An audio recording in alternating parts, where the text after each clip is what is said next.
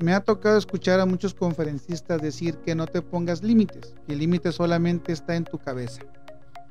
Sin embargo, hoy te puedo decir que reconocer y aceptar los límites que tenemos nos ayudará a impulsarnos a lograr el éxito que tanto estamos buscando.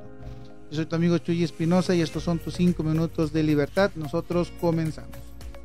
Si bien muchos de los motivadores que existen hoy en día te venden esta fantasía de que no tengas límites, que el límite está en tu mente, que el límite es tuyo, que lo puedes trabajar, chalala, chalala, guaraguara la cuchara.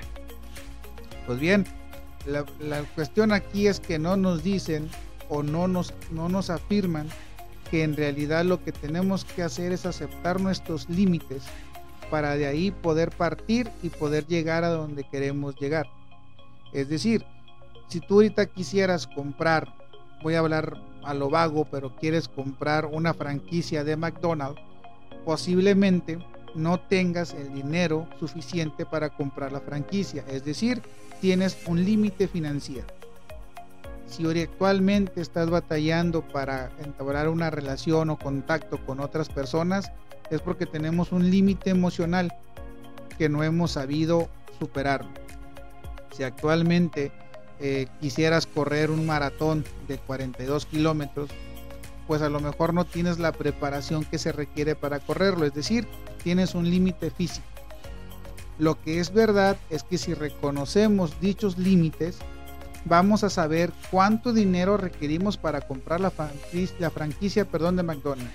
Voy a saber dónde están mis heridas del pasado que necesito superar voy a saber cuántos kilómetros tengo que correr todos los días para poder correr los 42 kilómetros que estoy planeando correr. De tal manera que conocer y reconocer nuestros límites, hoy me atrevo a decirte que te va a impulsar a poder llegar al éxito que tanto estabas buscando.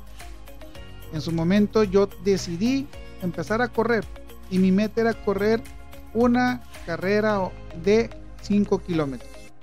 Sin embargo, en ese tiempo cuando yo decidí correr, te estoy hablando que no corría ni siquiera un kilómetro. Es decir, tenía un límite físico que obviamente no me iba a dejar cumplir el éxito de correr mis 5 kilómetros. ¿Qué hay que hacer primero? Reconocer que no tengo la preparación para correr dicha carrera. Posteriormente, empezarme a documentar, preguntar, acercarme con las personas adecuadas, qué es lo que necesito para poder llegar a eso. Obviamente entrenar, prepararme y para finalizar corrí mi carrera de 5 kilómetros.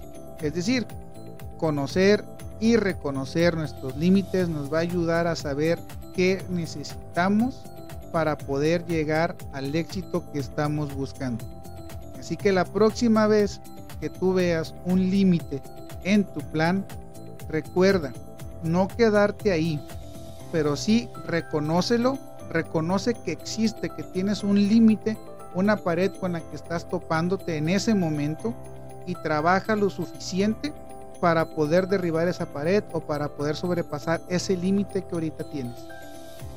Lo importante no es que no existan límites, lo importante es que ese límite no te detenga todos vamos a topar con pared en algún punto dentro de nuestros proyectos.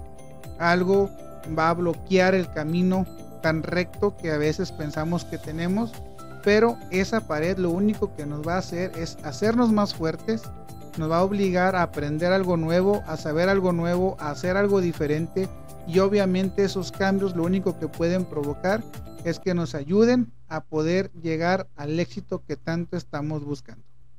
Así que reconocer tus límites, aceptarlos, hoy te puedo decir que el único camino que te queda después de esto es hacia arriba. Porque gracias a los límites que tú descubres que tienes, te vas a preparar mejor y vas a ser más fuerte para poder llegar al éxito y a la meta que tanto estás buscando. Nosotros nos vemos el día de mañana y recuerda seguir dándote tus cinco minutos de libertad.